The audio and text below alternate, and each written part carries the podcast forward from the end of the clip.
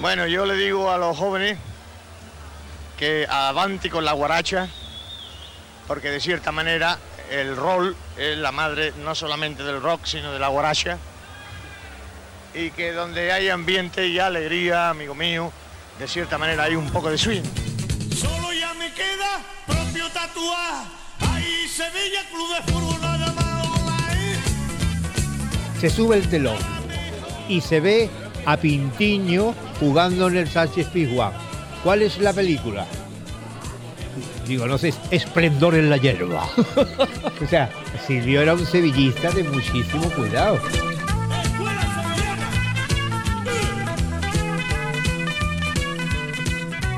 Legendario rey del rock andaluz, devoto de Elvis y de la Virgen del Patrocinio, de Jimi Hendrix y del Gran Poder, semalasantero y rockero, sevillista, casado con una rica heredera inglesa de la que se separó tras tener un hijo que llegó a jugar en la Liga Inglesa, uno de los personajes más geniales que ha dado Andalucía, siempre vivo en el recuerdo y en su música.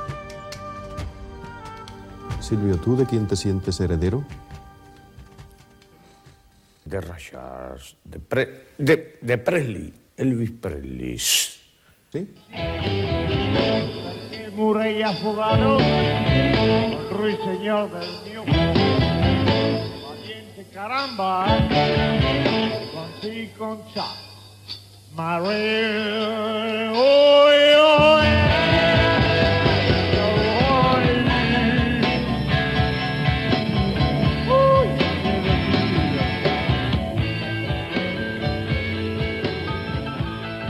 ¿A ti te gusta ser una leyenda? Eh, estoy continuamente acostumbrado, de nacimiento. A ser leyenda. Sí. Estoy acostumbrado. O sea, que tiene sus negativos y tiene sus positivos. ¿Lo negativo? Lo negativo es tener que saludar.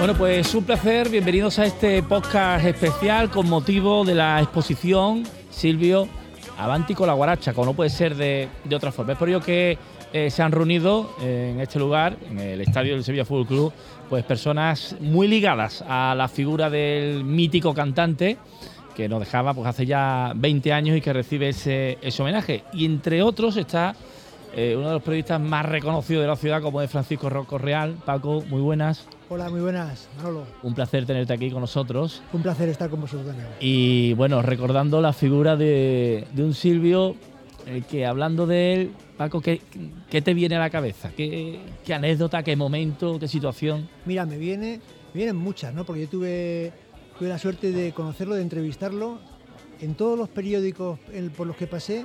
Cada vez que llegaba el 16 de agosto, que era el aniversario de la muerte de Elvis Presley.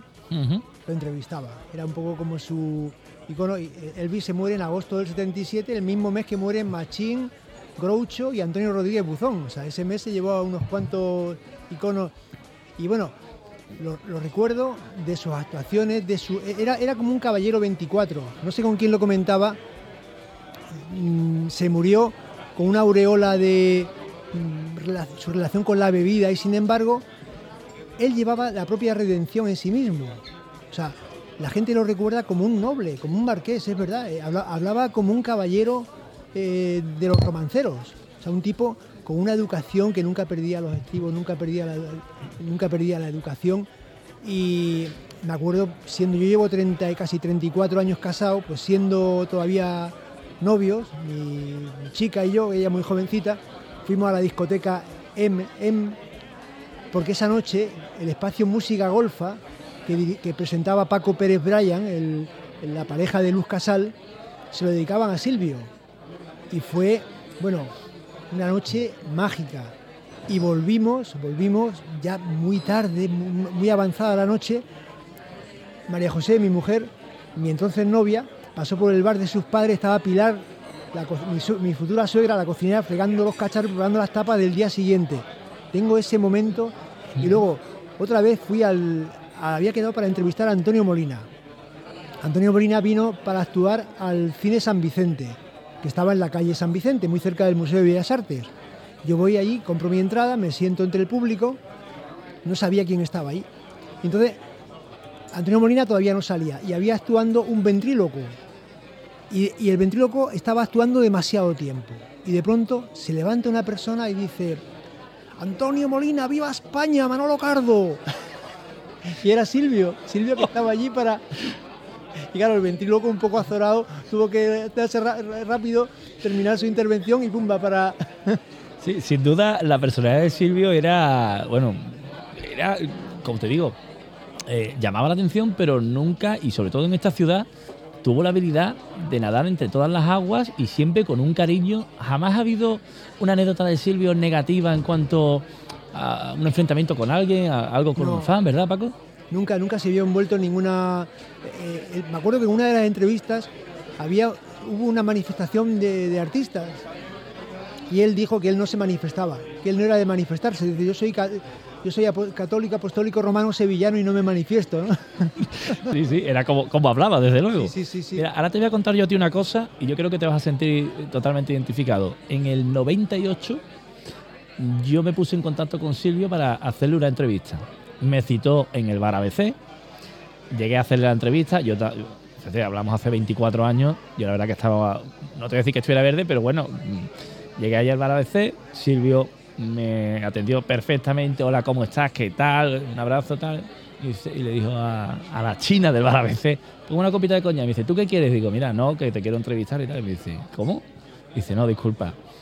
Si tú no bebes mientras yo bebo, yo no hago entrevistas. Entonces yo te- él bebía coñac y yo me iba pidiendo anís, que algunos lo tiraba porque después de la entrevista yo quedé con él a las 4 de la tarde, salí de allí a las 9 de la noche y me dio para, para seis respuestas. ¿Te sientes identificado con, con ese tema? ¿Lo has vivido tú cuántas veces esa, Sí, siempre, cada vez que quedaba con él para entrevistarlo, yo le decía al fotógrafo, tienes que ir preparado. O sea, no es una entrevista cualquiera, es una entrevista difícil, pero los resultados, además, lo- los silencios de Quintero eran nada comparados con los silencios de Silvio, porque Silvio no arrancaba, pero cuando arrancaba, ¡pum!, pontificaba, ¿no? O sea, era un, un personaje, bueno, de hecho, en, el- en la película que hizo Paco Wedge, eh, interviene Carlos Amigo Vallejo, el arzobispo de Sevilla, que era un incondicional de Silvio. Sí, sí. Porque nadie, nadie le ha rezado a las, vir- a las titulares de Sevilla como le ha rezado él. Yo hoy, hoy he recordado que hoy es el, el aniversario de la muerte de San Juan de la Cruz y yo creo que San Juan de la Cruz, si le dieran a elegir de los muchos cantantes que han, que han cantado su- sus maravillosos poemas, su camino, su camino del Carmelo, nadie lo ha hecho con tanta delicadeza como Silvio. Con esa, con esa especie de mezcla entre Elvis, Ringo Starr y Adriano Celentano, ¿no? que era un popurrí de, de- era local y universal, ¿no? Era el, el Silvio, yo me acuerdo, yo viajé a La Habana en barco con Miguel de la Cuadra Salcedo en el 88, en lo que era Aventura 92, y fuimos al Teatro Carlos Marx a una actuación de Silvio Rodríguez, el compañero artístico de Pablo Milanés, y yo a los chavales, a los estudiantes que asistían al... Yo les decía, este es el Silvio menos importante. Hay otro, que es Silvio Fernández Melgarejo, que es Silvio sin apellidos, Silvio. Totalmente. Eso, además, en las búsquedas en Google hoy en día te sale primero el otro Silvio y, Sí, sí. y- y a mí también me llama la atención que saca el primero ese, ese Al Silvio, poco, Silvio al poco- al poco de morir, abrieron en la Alameda un bar que se llamaba Avanti con la guaracha. O Ajá. sea, no era ni siquiera, es, es una frase que no es ni una canción. Esto te quería preguntar, ¿qué significa? Porque Avanti con la guaracha yo lo digo mucho, ¿eh? Y mis amigos, Sí, sí, sí, tal. claro. Que- Queremos dicho- decir más o menos, seguimos, sigamos, eh, show más gogón, ¿no? Sigamos dicho- con la fiesta, Lo ha dicho el presidente de José Castro también, ¿no? O sea, porque es muy, re- pero es, es forma parte de una declaración suya, o sea, no es ni, ni una canción, ni un libro, ni no, es una y quedó inmortalizado. Me acuerdo con ese bar que ya cerró, ahí colgaron un reportaje que yo hice en el décimo aniversario de su muerte, hablando con gente, pues desde los que, los que le pusieron Silvio a sus hijos, una vecina de la calle Roquero Silvio, y, y- y habían puesto una especie de altarcito con una copa y la foto de Silvio. Ah, bueno, me- mejor eh, identificado imposible. Claro. Y tú que eras tan amigo de él, Paco, yo te quería preguntar cómo era la relación de Silvio con el, con el Sevilla, porque bien es cierto que siempre se declaró sevillista, pero tampoco hay mucha constancia ni de que fuera socio ni de que viniera a muchos partidos y, y demás, ¿no? ¿Cómo, cómo era esa Yo relación, creo, Paco? yo creo que era una relación más de simpatizante que de militante, ¿no? O sea, era como en realidad tenía con todos los símbolos de la ciudad, o sea, que era un hombre, era un tipo muy, ra- muy radical en su expresión artística, pero muy moderado, muy moderado, no se violentaba por nada.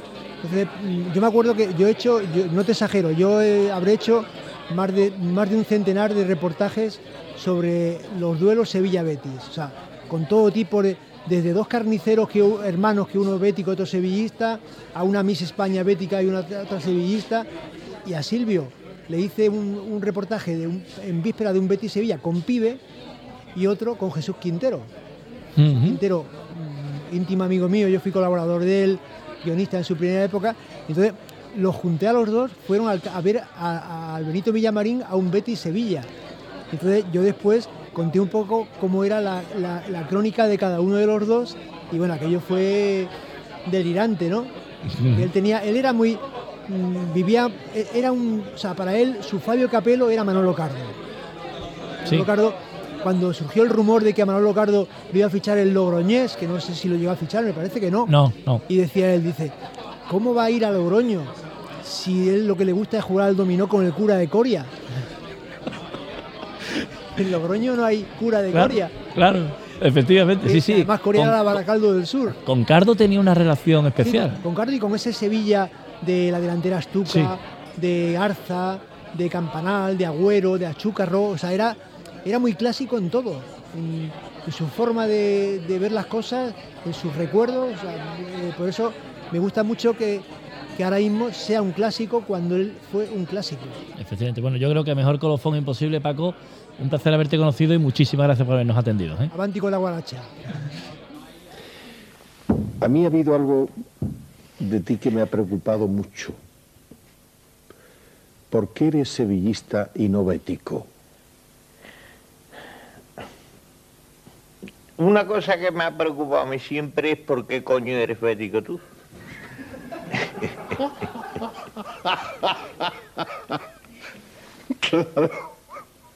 Espera.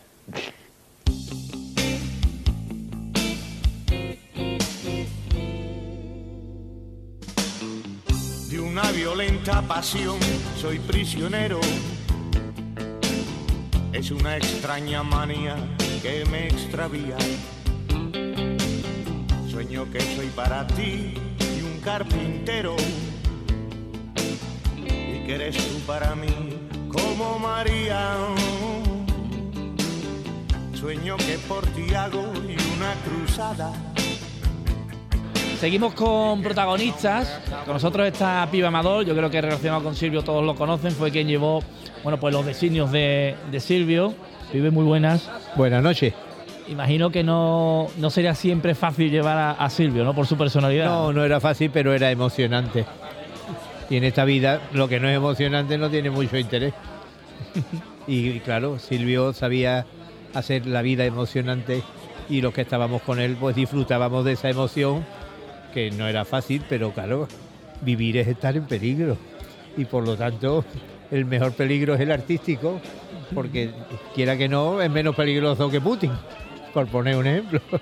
Pues mira, hablando de peligro, eh, yo estuve por medio de un amigo en el Día Mundial del Beticismo, pero no en la grada, sino en la, pa- en la parte de fondo donde estaba el bar para los artistas. Sí. Fui allí, con- nos invitó a tomar una cerveza y tal, y allí nos Era un encontramos. chaval entonces, tú. Bueno, yo tenía 16 años. Claro, pues del 88 creo. Claro, del 88. Entonces allí me encontré a Silvio. Y me molestó que estuviera en el Día Mundial del Beticismo. Y le dije, ¿no te da vergüenza venir aquí? Ya había habido un par de copitas y me dice, yo llevo los calcetines blancos y yo soy sevillista. y Hombre, qué". imagínate, la formó al final, que lo he comentado yo antes. Comenta qué es lo que pasó. Para Pues que- nada, lo que hizo que nadie lo esperaba, todo el mundo encantado, sobre todo todos los béticos, encantados de que en ese día mundial que solo organizó el Loco de la Colina, por cierto, que para descanse, ¿no? Y entonces pues se esperaba que el momento cumbre era cuando Silvio entonara el Betis, ¿no? Y claro, nosotros, ¿quién iba a decir que iba a vengarse en ese momento preciso cuando todo Betty, y decía, a segunda, Betty, a tercera. Aquello fue, vamos, yo realmente no sé lo que pasó literalmente después, puesto que me bajé de la batería y me fui. Crucé medio campo y me fui a mi casa. No quería saber, porque claro, como bético, aquello me dejó impresionado. Las cosas del Silvio. La cosa es decir, bueno, cuentan, por lo que he estado repasando, que eso yo no lo sabía, que como se le puso una multa, le pusiste tú una multa, o ¿Cómo, cómo? le pusiste tú una multa, alguien le puso una multa, algo le pasó o no pasó nada, ¿en qué quedó eso? Una multa porque por, por ese por día. eso que hizo. Pues yo de ese día no tengo ningún recuerdo, nada más que cuando Silvio dijo a segunda, tercera, yo me fui y se, y me ha borrado todo. No, no, no, no sé. Ba- bastante disgusto, Multa ¿no? no creo que le pusieran ninguna, porque Ah. aquello pues. Yo recuerdo que el curro de los periódicos, un, hombre muy popular, porque era el que tenía el kiosco en la, campana, fue un bético i- insigne el que frenó el lanzamiento de objetos, porque además Silvio cuando veía el lanzamiento de objetos lo que, lo que buscaba era eh, rematarlo con la intentaba rematarlo, ¿no? Y así fue, pero no tengo más recuerdo porque ya te digo, me fui asustado. Hombre, desde luego. Hombre, claro, que aquello era inesperado. Bueno, tú decías que el peligro del artista, ahí lo Hombre, tienes, ¿no? claro, ahí está. Ahí está el peligro del Ahí artista. Por cierto, ¿qué razón lleva a Silvio a cantarle esa canción a, al Betty? ¿Fuiste Pues mira, tú que, que eres No, no, bético mira, o- eh, una cosa muy casual. Eh, hubo una época en que, los, en que los músicos de Silvio, que éramos todos béticos, eh, mm, hicimos huelga de coros. Mm. Porque él se llevó, como era muy gamberro en el sentido cachondo del término, era gamberro en el sentido cachondo, le gustaba gastarnos broma en directo, le gustaba, por ejemplo, bes- besar en la boca al bajista cuando actuábamos y claro, el bajista no podía defenderse, ¿no? Entonces, una, una de, las, de las bromas pesadas, más o menos, que nos gastaba, era que durante una época, en vez de cantar la parte solista, que es la que le correspondía, se limitaba a cantar los coros, con lo cual nos obligaba a los músicos a hacer la parte solista. Yo ya estaba preparado y lo hacíamos. Pero claro, ya nos mosqueamos y entonces dijimos "Ah, que lo, por ahora nosotros hacemos huelga de coro, ya no hacemos coro, y entonces ya no se canta, no suena nada, esto es instrumental. Y dice en el ensayo, que no se me olvidará, pero si hacemos una canción que el coro diga Betty, Betty, además con, con la entonación Sí, sí. ya del tema, digo, hombre, si hacemos eso, mañana tienes tú la canción preparada. Y al día siguiente estaba yo ya con la canción medio barruntada. Y claro, ya se vio en el trance de que no se podía negar. Pero él tuvo el cuidado de que si se fija uno en las grabaciones, él nunca dice Betis, él dice Etis. Eso es una. Eso es cierto. Una leyenda que se oye. Que, es una leyenda, el, que ponga el oído bien. Lo que pasa que, claro, como hay unos coros que dicen Betty, Le rellenan. pues eh, rellenan la- ese espacio, pero él la B de Betty no, no la dice nunca. Pues mira, yo eso lo desconocía. Búscalo y escúchalo con atención y, y te darás cuenta que él no dice Betty, él dice Etis porque él era un sevillista, pero Sí, sí. de mucho cuidado. Bueno, es que hay otro, hay otra leyenda urbana con otro tema, que a ver si tú me sacas dudas también, es el tema de Vengo buscando pelea, que es un, Sí. es un tema que tú escribiste. No, no, vengo buscando peleas, es una canción de Antonio Molina. Ah, perdona, pensaba que Es era una copla. Entonces sí. Silvio, aparte de Elvis Presley, Ray Charles y Adriano Celentano, el gran amor de su vida era Antonio Antonio Molina. Molina. De hecho, yo recuerdo que cuando ya estaba mayorcito Antonio Molina vino a actuar a Sevilla eh, y en primera fila estaba Silvio, que yo no he visto a Silvio fervoroso de nadie, de nadie, de ningún artista. Ir a, ir a ver a un artista, él nunca hizo eso pues fervoroso en primera fila y se sabía 14 apellidos de Antonio Molina, era una tenía adoración por Antonio Molina. Entonces, el Vengo buscando pelea es una canción que a Silvio le gustaba mucho de Antonio Molina. Ajá. Y entonces nosotros hicimos en uno de los discos una versión, pero me pasa que le metemos un toque Semana Santero, porque eso de pam pa pa pam pa pa pam pa pa pam pa pa pam pa pa pa pam, eso nos gustaba a nosotros, nos salía sin querer, ¿no? Y pero realmente esa canción Vengo buscando peleas es una Claro. canción de Antonio Molina. Pero lo que voy de la leyenda urbana de esa canción es que él dicen que cuando tú lo oyes bien, Sí, dice vengo buscando Perea A en Pereda, homenaje Pereda. a Chus Pereda, A que jugaba en el Sevilla. hombre, claro, el gran Eso Pereda. es cierto. Vengo buscando a Pereda. Vengo buscando a Pereda, Sí, no sí, dice sí, vengo sí. buscando pelea. No, no, eh, una vez se dice pelea y otra vez se dice Pereda. Eso es. Y todos sabemos que era el Pereda, que extraordinario jugador que tenía el Sevilla, que yo lo sí. recuerdo, que jugaba la pelota maravillosamente bien y él se acordaba de Pereda. Vengo buscando hoy,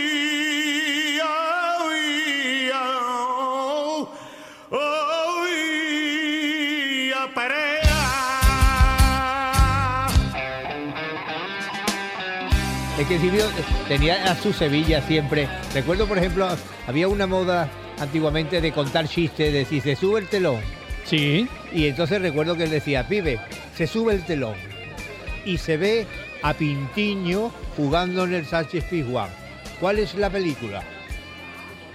Digo, no sé, Esplendor en la hierba. o sea, Silvio era un sevillista de muchísimo cuidado. Lo único que pasa que era tan sevillano que consideraba que el Leti era como su hijo. Y entonces, como, como pasaba con Macarena de Triana, con la política, con la izquierda y con la derecha, él sentía que tenía la misión de unir a los contrarios. Sí. Y por eso se prestó a lo del Betis, que le costó más de un disgustillo, porque algunas noches que hemos ido paseando los dos, aparecía una pandillita del Sevilla, un poquito mosqueado, con Sí, sus sí, motivos.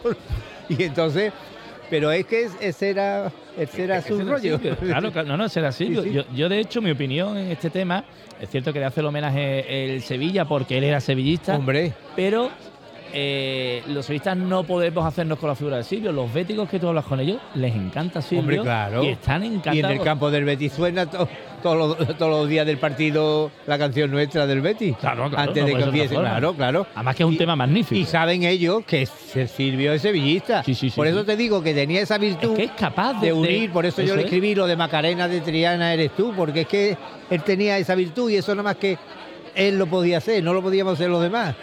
Claro. A él le salía bien, pero a los demás no lo salía bien. Fíjate, Tú haces eso y acabas en. Hombre, claro, no sé, como cuando he comentado del lo, lo de los políticos, cuando en los, en los, en los mítines de, de- de- del Partido Comunista saludaba a la Falange y el del DAP saludaba a Santiago Carrillo.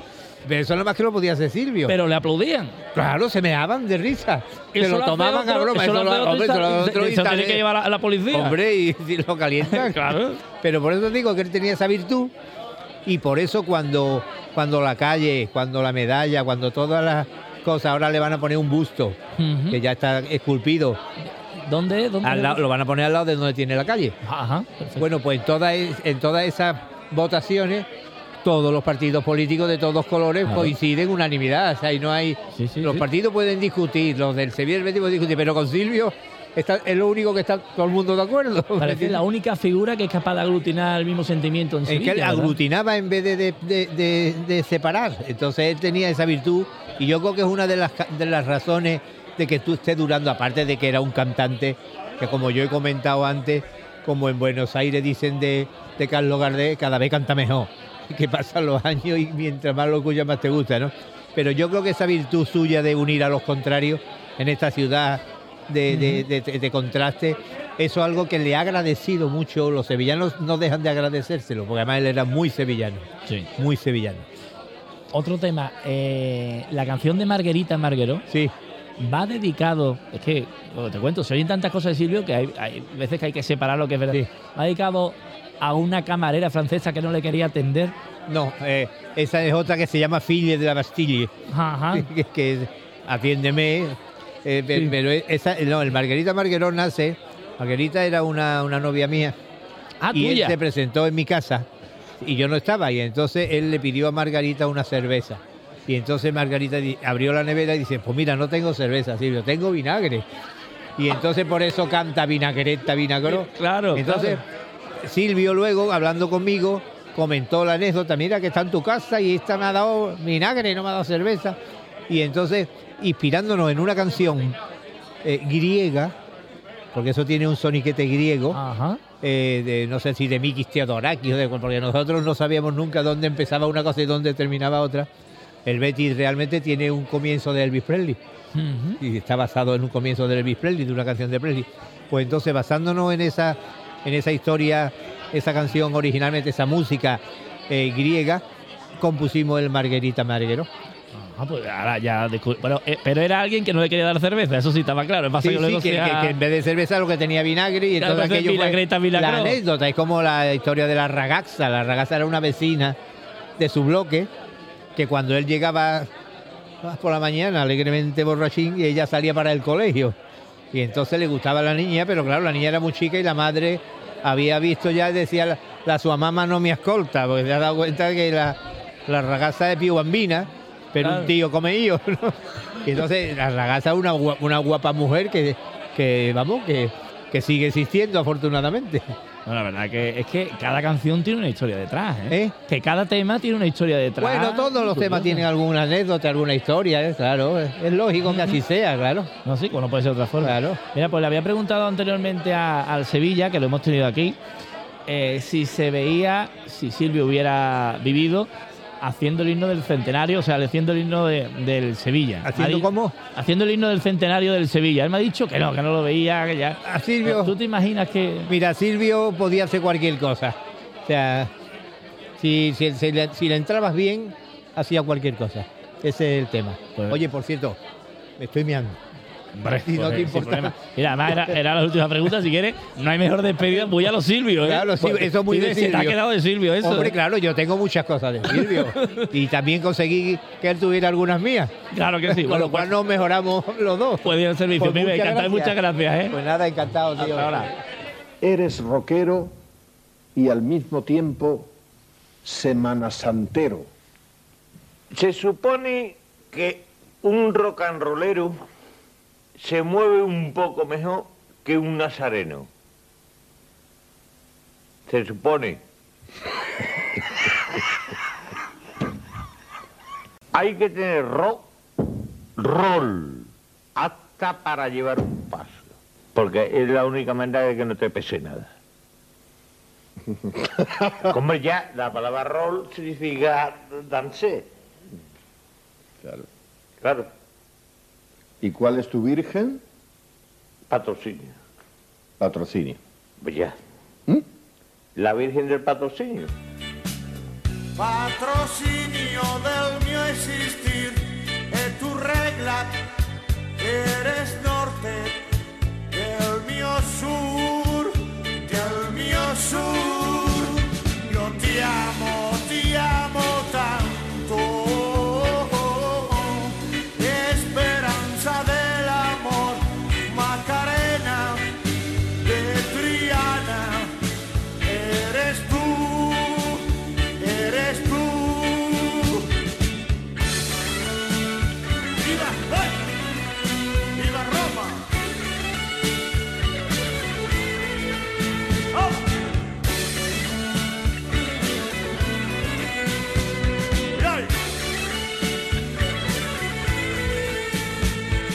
Bueno, vamos con más eh, protagonistas. Eh, ha venido en el día de hoy el Sevilla, otro que también conoce perfectamente las andanzas de, de Silvio. Yo sé que es muy difícil, pero tú cómo podrías resumirnos la personalidad de Silvio. Vamos a ver, yo lo que primero, lo que quiero aclarar es que yo conocí al personaje. No tuve la suerte de conocer a la persona, me tropecé tres o cuatro veces con él, pero como, como fan suyo, como seguidor suyo. Lo, lo que pasa que era, era otra época, eran otros tiempos. Hoy día tú imagínate eso, tú, tú trasladas el problema de Silvio, que para nosotros íbamos a verlo por eso, por lo que bebía, y, y- y pedíamos pues una cerveza para mí y otra para Silvio cuando íbamos a verlo, se la dejaba en el escenario. Entonces tú imagínate, eso hoy día sería aplaudirle a una persona que tiene un problema, porque los tiempos cambian, ¿no? Sí. Pero era o sea, yo, yo como.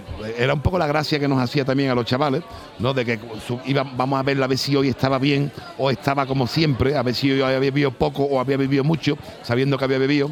Y era un poco eso, era un poco reírle ese problema que tenía por entonces, pero sí que es verdad que te identificaba con él por- porque era un auténtico personaje que es a quien yo conocí.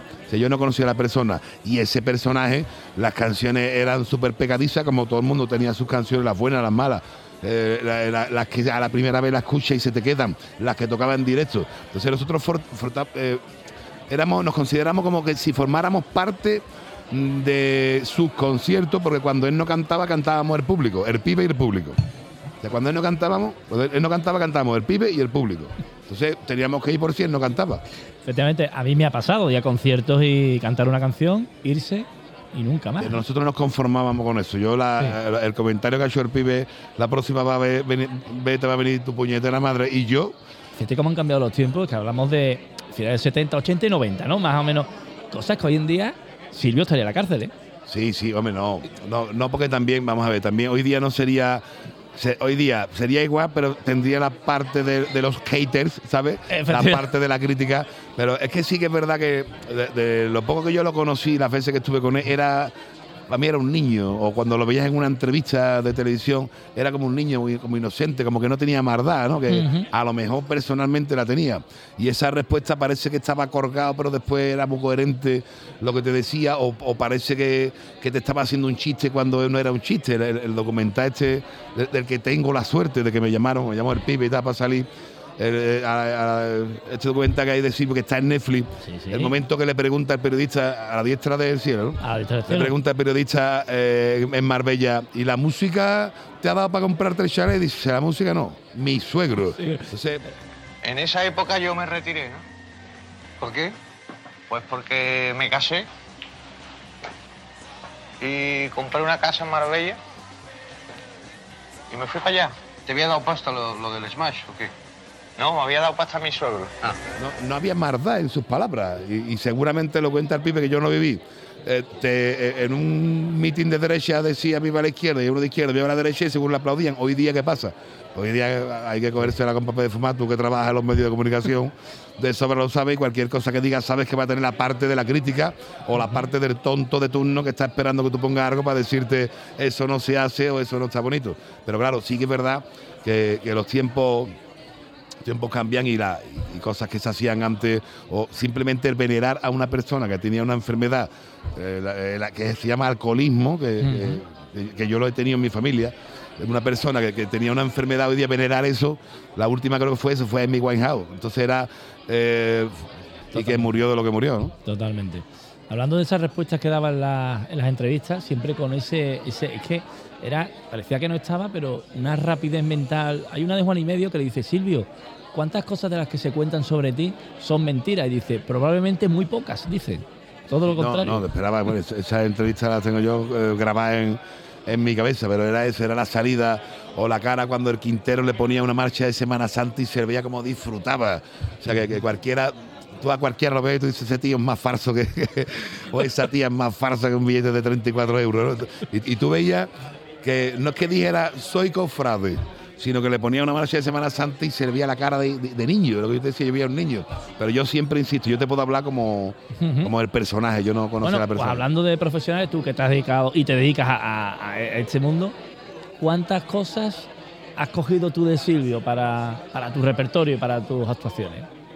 Bueno, canciones suyas no, no hemos llegado a hacer nunca, pero bueno, No, pero cualquier, gesto. esto no, cualquier disco, hombre, nosotros tenemos una canción que es como, sí que es un tributo a que se llama La Copita, una copita de aguardiente. Entonces sí que es verdad que nosotros, por ejemplo, a fecha de hoy, lo que te decía, con esa canción, que eh, a nosotros eso de la demagogia de esta canción va dedicada por Silvio, yo, a lo mejor hoy era el día de contarlo, ¿no?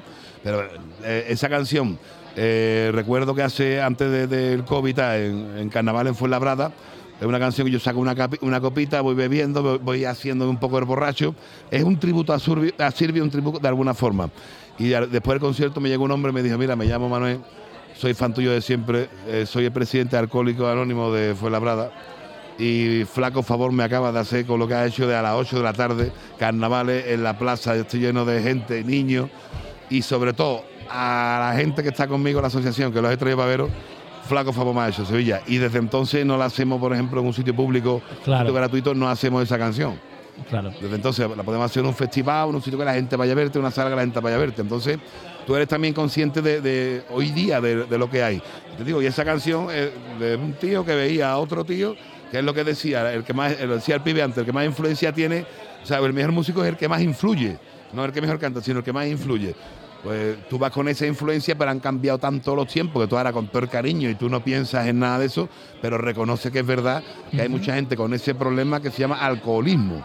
Entonces sí que es verdad que tú trasladas eso a, a fecha de hoy es más complicado. Ahora, y cualquier canción mía, no es que yo eh, hiciera algo que se pareciera a Silvio, yo- eh, sino que yo tengo un montón de canciones en Sevilla, ¡uh! el, el grito ¡uh! está por todas partes, o, o, eh, eh, esos trocitos suyos de ¡Viva España! ¡Viva la Meremérita! Esas cosas, no, no es que haya mamado, sino que es que las he, he- he copiado y he pegado. Y eso es un claro tributo a Silvio. O te- nosotros tenemos tres o cuatro temas al más puro estilo italiano que Silvio tocaba. Tenemos nuestra ragazza también, con ese rollito italiano, canción cantada en italiano, siempre a nuestro estilo, pero siempre por lo que has escuchado y por lo que has mamado. Sí, efectivamente, lo que ves es lo que, lo que se te queda. Eh, por cierto, tú que llevas a gala a ser sevillista, me contaste en tu día que era tu abuelo el que te traía a ti y a tu primo al fútbol, una historia muy bonita, y que una vez que tu abuelo, pues, bueno, pues ya no está con nosotros, pues más o menos pues que se te quitó un poco el apego por, por, eh, por venir al fútbol, ¿no, Sevilla? ¿o? Eh, vamos a ver, eh, en el momento que muere mi abuelo en el 86, o sea, yo tengo el carnet del 77-78, que no creo si te lo he enseñado en alguna de las entrevistas, si no, en la próxima me lo recuerda, te lo traigo. El carnet de plástico que se le metía a la tarjetita con la fotito mía de- con 7 años. Y, y el- eh, o sea, yo, yo he visto a Biribiri, he visto a Escota, a Bertoni, a Bullo cuando Simeone jugaba Sí. con nosotros y tal. Y en el 86, cuando muere mi abuelo, ya mi primo y yo vinimos un año solo y ya como que se nos quitó esa afición, ¿no? Eso de sevillista acérrimo. El sentimiento nunca la vas a perder, pero. eh, y, y la familia tampoco. La familia, por desgracia, pues te entran del otro lado, te entran cuñados, cosas así. pero ¿te han la te han entrado mucho, Los cuñados, tío, los cuñados. Siempre, siempre son los cuñados. Pero ya te digo, cuñado. Pero ya es un sentimiento que no te lo puede quitar nadie. Por supuesto, eh, siempre que puedo verlo lo veo, siempre que puedo, cuando no puedo verlo lo escucho. Eh, eh, estás ahí, ¿no? Con, con ese dolor de cuando pierdes, los años buenos hemos estado con el Sevilla y los años malos también estaremos. que Esperemos que sean, no sean años, sean meses. Pero que no soy de aquello. Ya, bueno, ya no me peleo, ¿eh? Ya. ¿Por qué no le dedicas una canción al Sevilla? ¿Eh? Eh, eh, no es que, vamos a ver, no, no es que no se me haya pasado por la cabeza, pero a fecha de hoy ahora no. O sea, a fecha de hoy no es como en su día que nos dijeron, ¿por qué no cantáis en catalán? Siendo un grupo que no conoce en. Barcelona. Pero a fecha de hoy no. Otra, cosa también, ¿qué le, qué le cantan los mojinos escocidos al Sevilla? En, en su día no lo planteamos, ¿eh? No lo planteamos. Sí. Es más. O sea, hubo un proyecto, o sea, hubo un intento de idea de, de una canción para el Sevilla, sí, los sí, sí, sí. A mí me pasó como ha contado antes el pibe que pasó a Silvio, pero, ya, al revés. Además que con eso ya me sorprende, sí. No, sí, sí. Pero, eh, y la verdad te digo una cosa, eh, no había salido el himno del arrebato y, y es lo que dijo el que después escribió el himno del Betis, es que me ha quitado todas las cosas de Sevilla. Entonces hubo hubo un intento de hacerlo en plan bonito, pero también es que por parte de, a lo mejor el reconocimiento a los mojinos escocidos está llegando ahora. ¿Entiendes? o ahora no traen posiblemente a un evento como este o sí al Sevilla de los mojinos escocidos. Sevilla tiene una trayectoria y ahora a lo mejor te traen al Sevilla de Bertín, al Sevilla de la Sexta, de Arucero o al Sevilla que ha hecho otras cosas. Entonces, como en esa época de que, de que, de que los mojinos, ¿no? Eh, Estaba, era cuando más sonábamos y tal, igual hubiera sido hasta una ofensa. Que a nosotros nos ha pasado, por, imagínate yo, por, por que me pusieron, como antiguamente en la mili, cuando te ibas a, a hacer la mili a otro sitio, tú eras el Huerva, era el Alcalá, Claro, era el claro. Ese es el, el motivo por el que me dicen el Sevilla, me fui a trabajar a Barcelona. Nada más que llegué aquí la primera vez, la caña que me dio uno de los que, de los que escribía por ahí. eh, no me la caña por lleva el nombre de nuestra ciudad. Entonces hubiera sido un poco eso. Y sí que Claro. es verdad que al revés, como que no me importaba la crítica. Entonces tenemos una canción que está dedicada al Yeti, al abominable hombre de las nieves. Entonces dice, viva el Yeti, man que pierda. Y es la historia del Yeti. Que- y lo mismo, entonces, para que tú veas lo que es la historia, no me hubiera importado el no reconocimiento o el que estuvieran ofendidos los de la acera del frente y sin embargo fue todo lo contrario. La empezaron a correr, mira, esto viene de un palangana, pero mira lo que nos ha hecho, que tampoco fue un himno. Yo tengo una canción donde todos los cánticos del Betty están adaptados a Argeti, que era, fuimos a la montaña y no encontramos a Argeti. No me digas. Entonces- pues voy a tener que repasarme porque yo escucho mojinos No, no, escocidos, sí, me hace eh, mucha gracia, me divierte, cuando, sobre pues- todo cuando quiero estar, cuando no salgo a correr algo divertido que quiero escuchar, no, te pongo los mojinos cocidos muy divertidos. Vale, no me pero esa, la, la copita de Guardiente y esa de Yeti no la tengo yo. La, la- copita sí, que- en directo sí es, me la hemos llevado haciendo muchos años hasta que nos pasó Sí. esto. Y la de la del Yeti era eso, era todo lo contrario, porque era ya, ya un poco siendo consciente de la realidad. eh, si yo hago una canción se me pueden ofender los sevillistas, Claro. por eso no quiero hacerla, pero me da igual que se me ofendan los otros. y fue todo lo contrario. O sea, la respuesta tan larga es, por respeto, no lo he hecho nunca lo del Sevilla. Y ya la última Sevilla, eh, me la ha comentado anteriormente un compañero mío.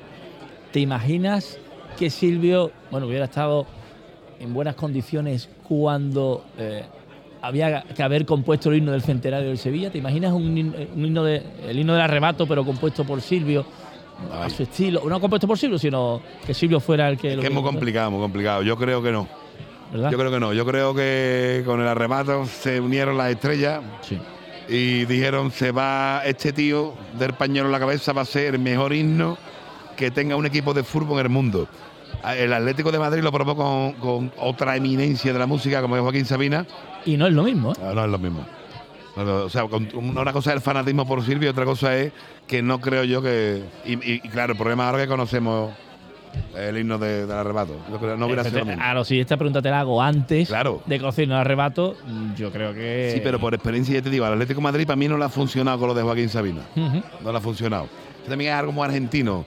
Nosotros la, la promoción que nos querían hacer en Argentina no era en emisora de radio, era colocarlo a través de alguien que lo cantara la gente en los estadios de fútbol.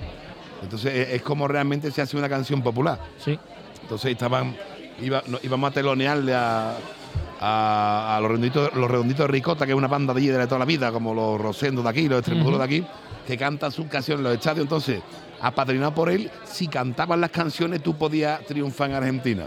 Entonces, esos intentos de que la música, y sobre todo un tío como Sabina, que seguro que ha estado por, por Argentina, debe ser que ha estado, era como a ver si aquí nos pasa igual, pero el himno el himno y una canción dedicada a tu equipo, yo creo que no. Mira que me alargo con la respuesta, eh, la respuesta es creo que no hubiera triunfado, que, que no hubiera salido un buen himno. En tu casa el que hablar es tú, ¿no? ¿Qué va? Muchísimo. Habla mi madre más que yo y, y Dios me castigó, mis hijos hablan más que yo. Entonces tu casa tiene que ser una locura, ¿no? Por eso hablo cuando me sacáis a las entrevistas de radio, porque no me dejan hablar en mi casa.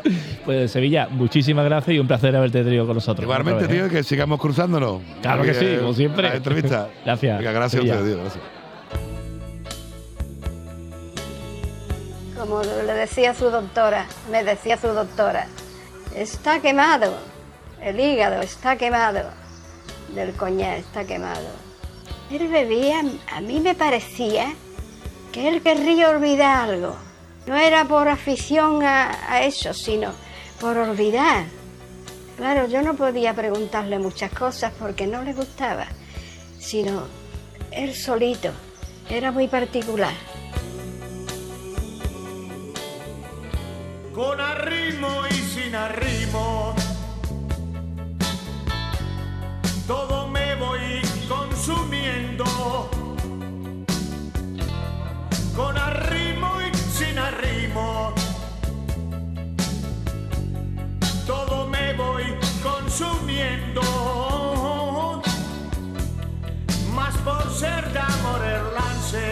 Bueno, pues continuamos en este podcast especial con motivo de la exposición dedicada al rockero Silvio, Avanti por la Guaracha, no puede llevar mejor nombre.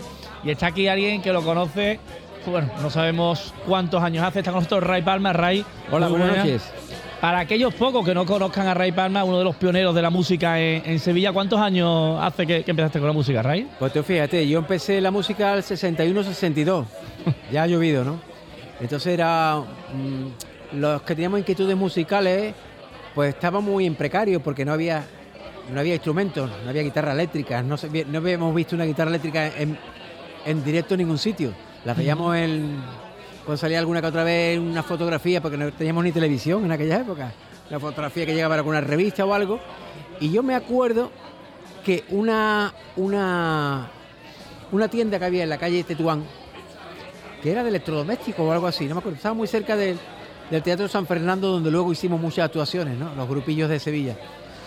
Y había en esa tienda, no sé, el dueño de la tienda, no sé cómo habría llegado a sus manos, conocería algún, alguien que había venido de América o de algún sitio, y tenía una guitarra eléctrica. Y la puso en el escaparate como reclamo allí junto a, la, a, la- a la- a las batidoras, a las planchas que tenía. Y yo me iba desde mi casa, que vivía en la Puerta Carmona, todos los días nada más que a mirar la guitarra eléctrica. Me quedaba embobadito. Me llevaba allí 10 minutos, 15 minutos, media hora mirando la guitarra eléctrica. Y yo todavía, como he dicho antes en la, en la presentación, yo creía que la guitarra eléctrica era- se enchufaba en la pared y sonaba, ¿no? Como si fuera un... Hasta que luego ya saber que empecé a comprender cuando vino todas estas cosas que necesitaba un amplificador y todas las cosas, ¿no?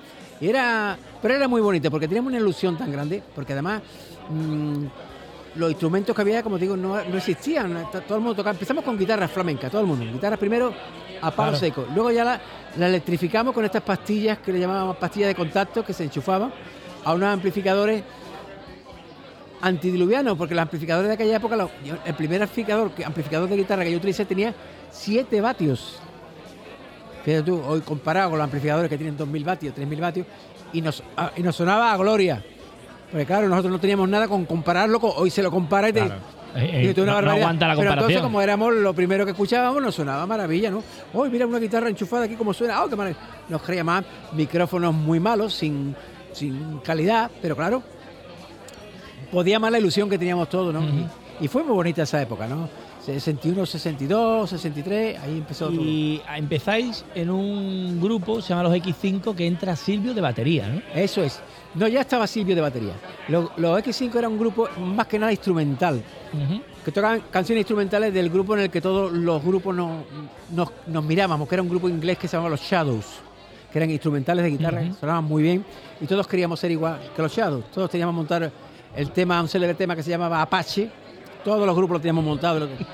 Y, y entonces tocaban solamente canciones instrumentales. Entonces, eh, en los X5 solamente cantaba el rítmica, que era Javier. Silvio no quería cantar, pues, Silvio estaba, ni, ni- yo sospechaba que cantaba, como he dicho antes, ¿no? Porque estaba enfrascado en su batería, era un grandísimo batería, muy espectacular en sus actuaciones, arrastraba mucha gente en las actuaciones a verlo. Y entonces coincide con la invasión Beatles y ya queríamos cantar canciones Beatles. Entonces, este chico, Javier, que era un buen amigo mío, era solo el que cantaba, decía, estos dos no cantan, era el, el punteo y el rítmica, que eran dos hermanos gemelos, no cantaban. Aquí hay que buscar gente que cante para tocar temas de los Beatles. Y entonces eh, se deshacen los X5 y con gente del, del- los Mercury, los que yo había militado anteriormente, que eran gente de estudiantes que se habían retirado porque se habían dedicado ya a sus carreras, cojo al bajista de los, de los Mercury, que sí cantaba así agudos, eh, Silvio se viene de los, de los X5 y Javier, que era el rítmica también, se viene con los X5 y cogemos como solista a, a Manolo Regato, que era el guitarra solista de un grupo que había se llamaba Los Players, que también se había deshecho. De Manolo, Manolo Regato era un, tenía mucha fama en Sevilla porque era un gran nata- nadador del, club, del Club Natación Sevilla, fue, llegó a ser campeón eh, subcampeón de Europa de, de mariposa, de natación, y era muy bueno tocando. Y entonces ya esta gente sí hacían voces, y entonces cuando empezamos ya a montar el repertorio Beatles y a dedicarnos más que nada a los Beatles, y fue maravilloso. Y empieza Silvio, y Silvio, mm, por lo que cuentan, un magnífico batería, pero de pronto no me gustaría que me contara cómo da el salto a, a cantar y, y de- y- e imagino que el siguiente salto es al show de Silvio. Claro. Mira, eh, Silvio, es que lo que pasa es que eh, llega un momento, yo estuve dos años con Silvio, entre los X5 y los 5 Mercury hicimos dos años, más o menos. Pero empezamos a notar que Silvio se empezaba a despegar un poco de nuestro ambiente, no sé, empezaba a juntarse con otros músicos, con otros... No sé si es que ya el rollo nuestro le venía cortito, a lo mejor posiblemente, y él quería otros horizontes musicales y incluso no venía a los ensayos. No solo no venía a los ensayos, sino que algunas veces nos fallaba en las actuaciones. Hubo actuaciones que tuvimos que suspenderlas porque no se presentaba. Las cosas de Silvio, ¿no? Ahí ya, más, ahí ya empezaba a, echar a sacar ya, la patita, ¿no? Y te voy a contar, aunque ya está escrito en algunos que otros libros de los que se han escrito sobre Silvio, una anécdota de Silvio, cómo termina los cinco Mercury. Nos sale una actuación de los cinco Mercury que ya habíamos decidido terminar porque el Manolo Regato, el punteo, se va con una orquesta profesional que era Los Bombines. Eh, Javier, que era el rítmica, estaba terminando su carrera de, de aparejador y se iba a decidir dedicarse a los estudios. Y, y Silvio que no iba, entonces esto hay que dejarlo. Entonces nos sale una actuación en el pabellón universitario de la Macarena, que es donde hoy está el hospital de la Macarena. Entonces había un, hospi- una- un pabellón de deportivo universitario donde dice había campo de baloncesto, campo de, de, de béisbol, de, perdón, de béisbol, del balonmano, mm, sitios para hacer gimnasia y cosas, era muy amplio. Y se organizaban allí muchas fiestas de fin de curso, muchas fiestas de, para paso del Ecuador de estudiantes y cosas esas. Y nos sale una fiesta de para actuar un domingo, no sé si era un sábado un domingo, con para despedirnos, porque ya entonces Silvio, que nos despedimos, vale, vale, pero como ya lo veíamos raro, dijimos, mira, vamos a hacer una cosa, hablamos con el batería del antiguo grupo de Manolo Regato, que eran los Players, que era este era Pibe, Pibe Moreno, Pibe con B, Ajá. que este fue el que luego estuvo de, con, los, con José L, los Payos, y luego fue el batería del grupo Alameda Ajá. y que tocaba muy bien la batería. Entonces, y que conocía muy bien nuestro repertorio porque iba mucho a vernos. Y hablamos con él. Digo, mira, pásate por el estadio de la Macarena, que tenemos el domingo en actuación, y por si Silvio no se presenta, tú tocas con nosotros. ¿Vale? Efectivamente, Silvio no se presenta. y entonces, pero nosotros empezamos a notar que conforme estábamos tocando, había un tipo que se acercaba al escenario y empezaba a mirarnos así. Sobre todo se fijaba mucho en la batería, empezaba así mirarlo de un lado a otro. Le daba la vuelta al escenario, lo miraba por la batería por detrás, por delante, mientras estaba tocando este Luis Moreno, pibe, pibe, pibe Moreno, perdón. ¿Vale? Y de momento aparece otro igual. Pum, pum, pum, y se empiezan a mirar. ¿Vale? Bueno. Nosotros pensábamos que era un de los muchos que se acercaban a vernos tocar, porque había muchos eh, fans de aquella época que se acercaban a vernos muy cerquita, ¿no? Pero terminamos, y estamos recogiendo todas las baterías, los amplificadores, recogiéndolos, y se nos acerca el tipo este y le dice, mira, mm, que vengo a llevarme la batería porque Silvio me la ha vendido.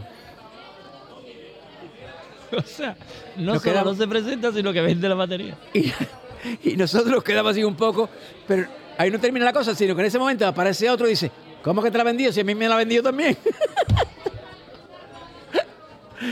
El show fue divertidísimo, ¿no? Lo que pasa es que nosotros optamos por la solución salomónica. Mira, ni para ti ni para... Ni...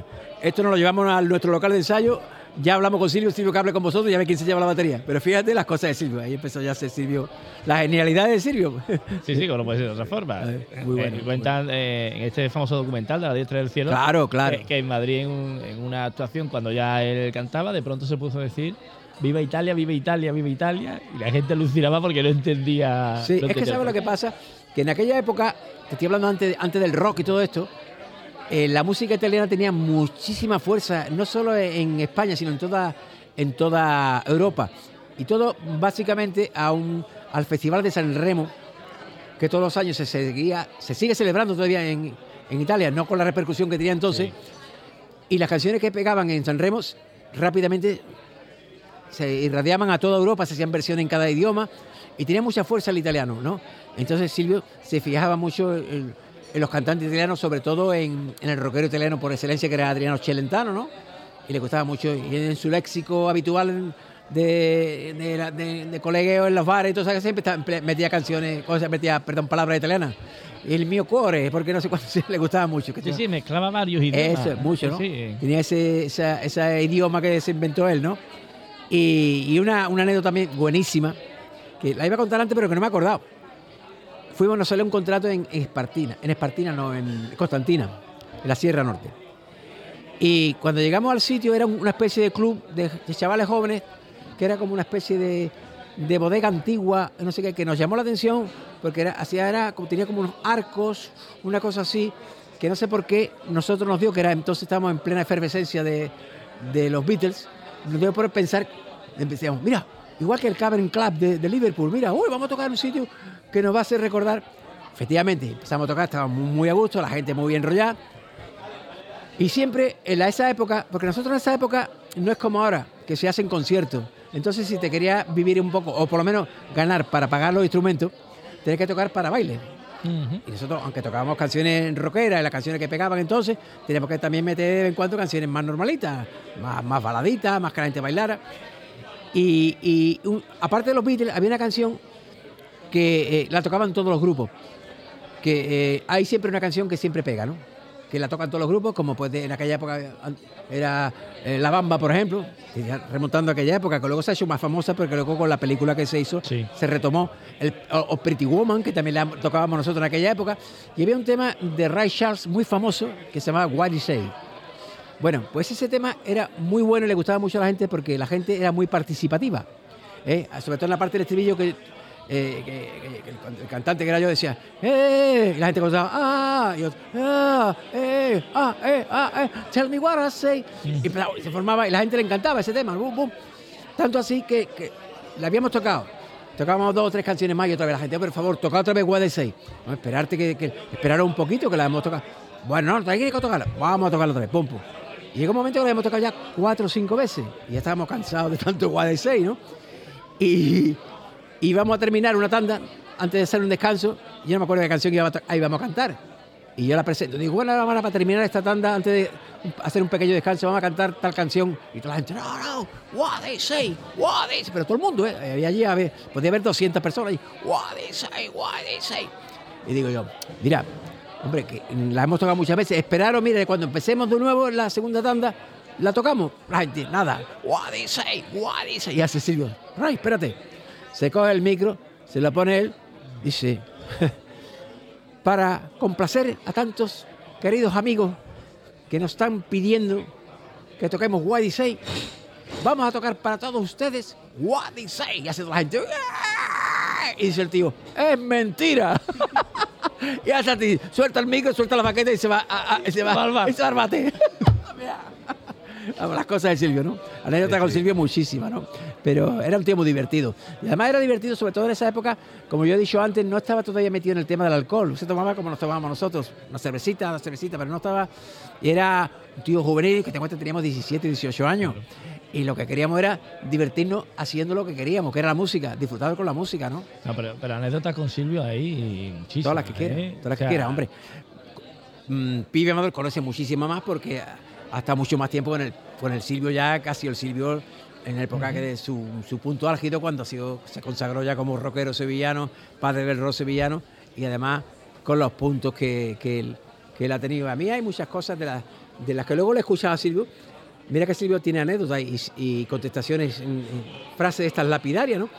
Yo siempre me quedo con una que me hace mucha gracia, que es cuando el loco de la colina, en esas entrevistas que le hacía interminable, le dice una vez, con esa pausa que hacía él, ¿no? Y esa manera de, expresarse que decía eh, Jesús Quintero, que en paz descanse, le decía, le dice, Silvio, para ti, ¿quién ha sido el personaje o personajes más influyentes en el siglo XX? Y dice Silvio sin pestañear, dice, los pitufos. y le dice Jesús Quintero, hombre Silvio, los pitufos, sí, los pitufos y las pitufas. genial, tío. Sí, era sí, un tipo sí. genial, tío. Te tenías que divertir con él a tope. Era, era una, eran buena gente, muy divertido, no te aburría nunca con él. Y sobre todo en aquella época, que como yo lo conocí, un grandísimo batería, porque no te puede menar cómo tocaba la batería entonces. Era En el Era un- espectáculo, en el era un documental espectáculo verlo tocar. Aparece un, un solo de batería de Silvio. Sí, sí, y es sí. espectacular. Sí, sí, mira, la gente venía a verlo nada más, nada más que para esperar el solo de batería de, de Silvio. Además lo teníamos muy bien montado, vendíamos un poco el rollo de- de- del solo de batería, llegaba un momento, una canción que teníamos montada, que era una canción que se llamaba, era, era instrumental, que se llama el guitar boogie, el boogie de la guitarra, que llega un momento en que para y ya sigue el solo con la guitarra. Y entonces nosotros, para darle más realce y más, más presencia a Silvio, nos bajábamos del escenario y lo dejábamos solo. Nos íbamos a pum, pum, y el foco, lo que sea, se, se, se, se centraba en Silvio y Silvio empezaba ya a pegarlo, pum, pum, pum, pum, pum. Pero, pero hay incluso quien dice que dejó la batería por flojo, que parecía que. que- Era muy hay un flojo, comentario que dice: es que prefiere cantar porque la batería es más cansado. Y entonces hubo un momento, estábamos tocando un día en, en un sitio que se empezó a subir la gente. Nosotros nos bajamos del escenario, pero la gente se subía al escenario para verlo en directo, como estaba allí. Y entonces eh, el, el escenario de madera, que era en Deblito, cuando no pudo soportar la, la- la presión de tanta gente que se subió arriba en ese momento, y se hundió, se rompió, se cayó, se cayó el bombo para adelante, se cayó, y el tío siguió en el suelo tocando desde el suelo, empecé el tío aporreando los bombos, tim, pom, pom, pom. Bueno, era genial, es que tenía el tío unas. Era. eh, es lo que, lo que era y lo que es, ¿no? Porque Bueno, si no. por eso estamos hablando eh, que es una figura que ha trascendido. Mucho más. O sea, no hay relación. eh, lo que ha vendido de disco, por decirte algo material que se puede cuantificar, con lo que ha quedado ya para siempre. Porque Claro. hace 20 años de su fallecimiento. Y, y sigue en la memoria de todos. Claro. Yo antes le estaba hablando con Pibe Amador, digo, es que Pibe Amador, digo, fíjate, Pibe, eh, digo, Silvio, es que en que eso ha superado al Cid, al Cid campeador. Digo, porque Silvio, al igual que el Cid campeador, sigue ganando batallas después de muerto. Pero es que ya en vida las ganaba. Y ganó muchísimas batallas. Es que Silvio ya cogió un renombre en vida que, que ninguno hubiéramos pensado. Yo cuando lo veí cantando, que yo no pensaba que jamás iba a cantar. Que en eso yo siempre le doy el mérito a, a- a Pibe. Pibe ha sido el alter ego de Silvio y el que la... Sí, yo creo que también que si, si- si Silvio, perdón, si Pibe no aparece en la vida de Silvio, Silvio no hubiera tenido la repercusión que, que- que ha tenido, ¿no? Lo hubiera tenido, pero no al nivel que ha cogido, porque Silvio, eh, perdón, eh, Pibe le captó perfectamente el espíritu de, de- Es que él calcaba y cantaba las canciones que son compuestas por él, pero es, ¿cómo las diría Silvio? ¿Qué palabra le gustaría a Silvio decir? Que pues te la voy a meter, pum, pum, pum. Y la verdad es que acertó de pleno y yo le doy las gracias y se lo, se lo agradezco y se lo, se lo, se lo celebro. Digo, es que tú fu- fuiste, macho, viste, viste lo que no vimos ninguno y además acertaste maravillosamente, afortunadamente, para todos los, todos los seguidores que tiene, entre los cuales yo me incluyo, evidentemente, ¿no? Nos incluimos todos, sin duda. Pues Ray, muchísimas gracias, un verdadero placer haber estado Gracias a vosotros. y aquí viva- contigo. ¿eh? Y magnífica, la anécdota de la batería es espectacular, ¿eh? Eso sí, eso sí, eso fue. Yo la refería alguna que otra vez, pero fue espectacular, era para haberlo visto, ¿eh? Sí, Eh, sí. tremendo. Qué pena que no haya documento gráfico. ¿eh? de Es eso, verdad, ¿eh? es una pena, que entonces no había vídeo, no había nada. Pero en fin, aquí seguimos. Muchísimas Y nada, gracias, y Ray. viva el Sevilla. Tú eres un hombre que cantas en, en italiano, en portugués, en catalán, en castellano, manejas varios idiomas. Las cosas de verdad, ¿en qué idioma las dices? Eso, eso es, Joaquín, eso parece como ruso, ¿no? Puede ser ruso, porque es que es tan sevillista que tenemos un, un portero ruso. Ya, ya sé, ya sé. Ayer leía en la entrevista esta que Silvio te preguntaban que si no le habías compuesto una canción a Saez Este todavía. micro no me funciona a mí. Sí te funciona. con los luceiros y los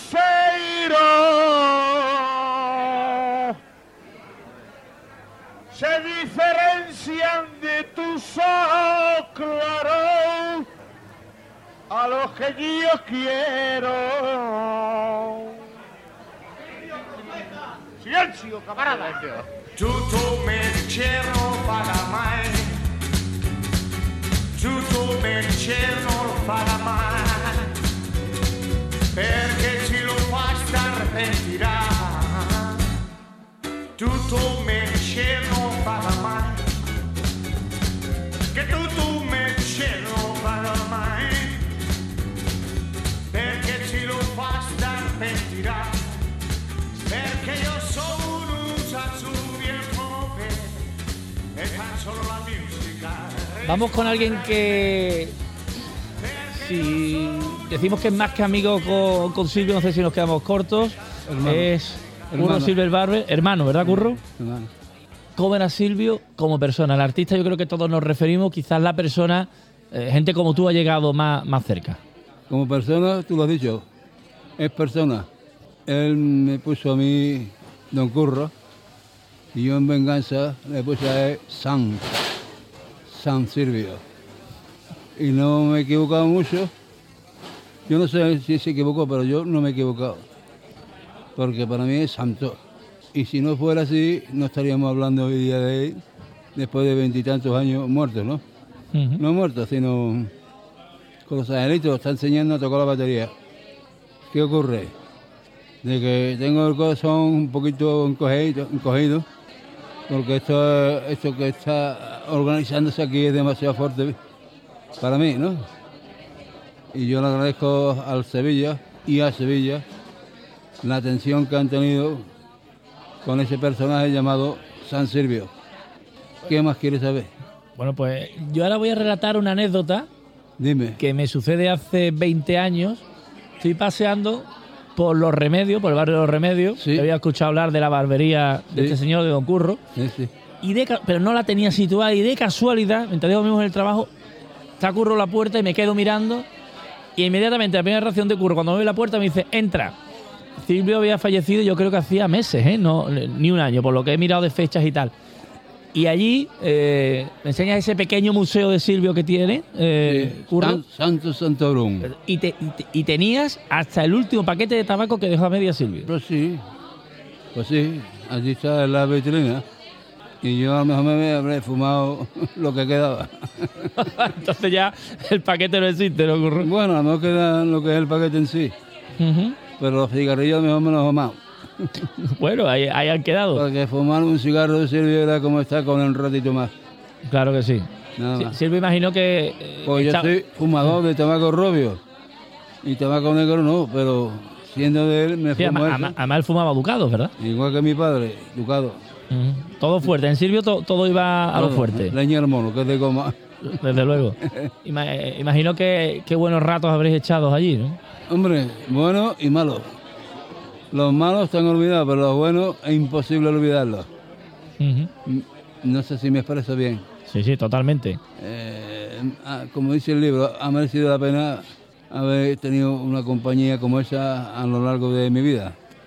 porque nos conocemos de los años 60 hasta que grabamos seis cancioncitas instrumentales y, es la única batería que hay grabada de Silvio, la tengo yo en mi poder. Quiere decir que esa batería está en seis canciones con música instrumental tipo Shadow y solamente la tengo yo. Nadie tiene la batería de Silvio grabada, que yo sepa, ni los Smack ni nadie más. Porque la grabación eh, la pagué yo porque me mereció la pena por tener un recuerdo no mío solo, sino de mis antiguos compañeros. Y un tal Álvaro del conservatorio puso el bajo sin traste y esas seis canciones ahí están. La única batería que hay grabada de Silvio es la que tiene conmigo. Y ese disco se llama Silver Barber. Y ya está. Bueno, ahí, ahí es nada. Para ir acabando, Curro, y acabar con, bueno, pues con, Sí, con digas. sonrisa. ¿Hay alguna anécdota divertida con Silvio que te venga a la cabeza o que tengas tú como preferida? Hay tantas que sería, como digamos, casi imposible de, de empezar a contar una de ellas, ¿no? Porque él se tiraba de los escenarios cuando se ponía tontito. Y al tirarse, pues la gente solían acogerlo una vez, se tiraba otra vez, hasta que ya la gente, los brazos, todo hecho polvo, se quitan del medio de la gente y dio con toda la maripa en el suelo y empieza esa sangre como un becerro. Lo suben al escenario de la calle Manera y sigue el hijo la gran puntillo mal clavada. Sigue cantando, echando sangre como si fuera un toro en el suelo, en el suelo, cantando. O sea que después del porrazo, digo, Silvio, que ya no tenemos 18 años para tirarnos al escenario.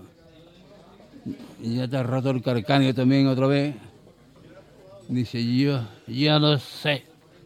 Ah, ya lo sabes. ¿Y eso? En el aire me di cuenta que me iba a pasar algo. ¿Y eso cómo es? Porque estaba tardando mucho en llegar al suelo. ¡Bum! Y se partió el carcaneo. Se lo llevan los amigos para quitarlo del medio a un chalet con piscina y se tira a la piscina, no se tira, se echa, con las cayolas. Cataplum, las cayolas, ¿para qué te iba a decir, no? Se deslía el kiosco y ahora tiene que llegar otra vez la madre a llevarla al mismo sitio a que le pongan las cayolas para el carcaneo. Y ahora resulta que coincidía con el mismo médico que le puso la primera cayola, dice. ¿Pues eso qué es? Este niño que se ha tirado a la piscina y, y, y las cayolas... Un lío. Total, el mismo doctor le puso otra vez las cayolas. Después se operó la- porque no veía, ¿no? No veía. Y se operó de las cataratas. La primera catarata, lo que se ve, se la operaron y no, no sintió nada. Pero cuando va a operarse el otro ojo, no sé si sería por el coñac, por lo que sea, la anestesia no tenía efecto. Y claro, empezó a expurgar y, y el hombre coño, que se lo estaba haciendo sin anestesia. Y le operó el ojo, ¿no? Digo, ¿por qué no dijiste nada? Sirvió, coño. Porque a mí me dejas tuerto. si le digo algo, me deja tuerto. Y aguantó el tirón. Bueno, como ¿Qué- era, te como era, como era Silvio, ¿no? Yo creo que, que le sienta bien este, este resumen, ¿no? Sin anestesia, ¿no? Sin anestesia. Así es como era. La anestesia era coñac. Ujú. Su coñac Tarris. Pues se lo enseñó un amigo. Que decía, ¿tú quieres tomar? Dice, yo, Tarris. Tarris. Y Tarris. Y se quedó. Y cada vez que hablaba, ¿qué- ¿tú qué vas a querer decir? Tarris. Digo, oye, delante mía, coñac no. Delante mía, whisky. Tarris eso de, de borracho. Whisky tiene un poquito de más, ¿no? Ujú. Total, que mientras estaba conmigo, whisky. Pero como se escapara él solo, Tarris. Era, era, como era, era como era. Genio y nadie lo podía Y cambiar. figura, no, no. No, no, porque su madre le servía en la cama, ¿no? En los últimos momentos. Y eran tacitas lo que le servía. ¡Ah! ¡La copa! La madre hacía como la que bajaba para casa, para lo de abajo. Pero la madre tenía la botella Ujú. allí en la cocina, le echaba la tacita y lo calamaba. Ya era demasiado. Sí, momentos finales de, Claro. de Silvio. Él presumía de ser alcoholista, no alcohólico. Un día llegó a la barbería en Navidades. Don, ya no soy alcoholista, ya me siento alcohólico. Se confesó, se me cayeron los palos de sombrado porque no me lo esperaba, ¿no? Pero en fin, sea sincero conmigo. Ya no decía que era alcoholista, sino alcohólico. ¿La trincó? Sí. La trincó la dama llamada alcohol. O el damo. Efectivamente. Aparte que se fumaba tres paquetes de educado diario, ¿no? Porque cuando estaba con Curro Romero, dice, tú dices que yo fumo, ¿no? Pero Curro Romero se ha fumado tres paquetes de Winston delante mía. En un rato como está hablando. O sea que Curro fumaba más que Pero claro, es lo que decía la gente, ¿cómo se con lo que fuma y con lo que bebe? ¿Cómo puede subir en- en las caserías esos montes que no se cansa el hijo de la gran puntilla mal clavada? Ujú. O sea que el curro, por lo que se ve, ha sido también otro, otro bestiajo. Pasa que Curro, Curro Romero haría deporte, porque para hacer teoría hay que hacer Yo mucho deporte, sé, y hombre. quemaría el Silvio pues Yo no. no sé. eh, Curro llamaba a Silvio al bar de la China. Y decía, oye, mira a ver si está ahí por ahí el Silvio. Me va, pues. Y, y el Curro estaba en un bar se llamaba Las Tinajas, y allí de marisco y cosas de esas, cosas finas, ¿no? Muy chiquitito el bar, pero el Curro quería estar siempre, que no molestara a nadie, pero llamaba al Silvio. Y tengo yo fotografías del Silvio riéndose con el Curro, Ja, ja, ja, ja, porque se mataban los dos. Porque él le decía, Curro, tú con lo gordo que estás, como corre más que el toro, corre. Esas son. y el otro, ja, ja, ja, ja. que Curro moría con Silvio. Y si no se lo puedes preguntar a Curro, se tiene en la ocasión. ¿Conoces a Silvio? Y pues ya está. Se le preguntará. No hay más. Pues, don Curro, muchísimas gracias eh, por haber estado con nosotros. a servir. Y, y nos quedamos con eso. Muchas gracias. ¿eh? Curro por los amigos. Perfecto. Paco. Pues, Curro. Paco. Bueno, eso me lo puso eh, por culillo este Silvio. Pero yo le puse San, que es peor. Curro por los amigos. Paco por los conocidos. Y Francisco para Hacienda, Seguridad Social, Banco y demás coleópteros. Perfecto, muchas gracias, Curro. De nada. Questa la storia di uno di noi che non aveva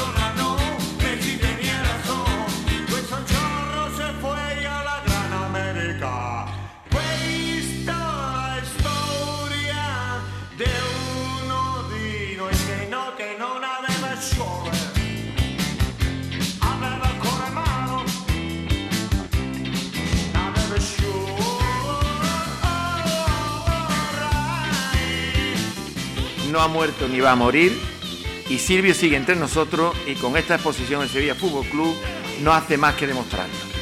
Estoy convencido de que este máximo exponente del llamado rock sevillano desde el tercer anillo estará orgulloso de que su Sevilla Fútbol Club realice una exposición para dar realce a su maravillosa obra y de que muchos de sus compañeros de batalla estén hoy aquí, en el corazón de Nervión. ¿Tú cuando, ¿Qué piensas tú cuando dicen que los viejos roqueros nunca mueren? Hombre, Miguel Río, cuando dijo eso, quería decir lo siguiente, Colina. ¿Qué? El rock and roll nunca morirá, es eterno. Eso es lo único que quería decir Río.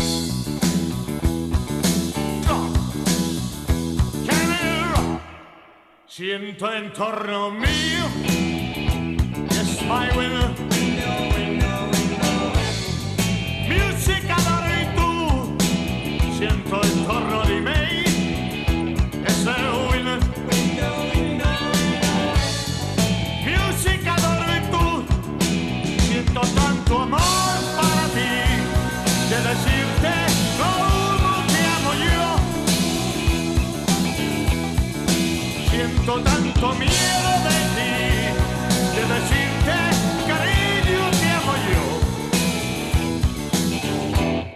que siento en torno de mí es my.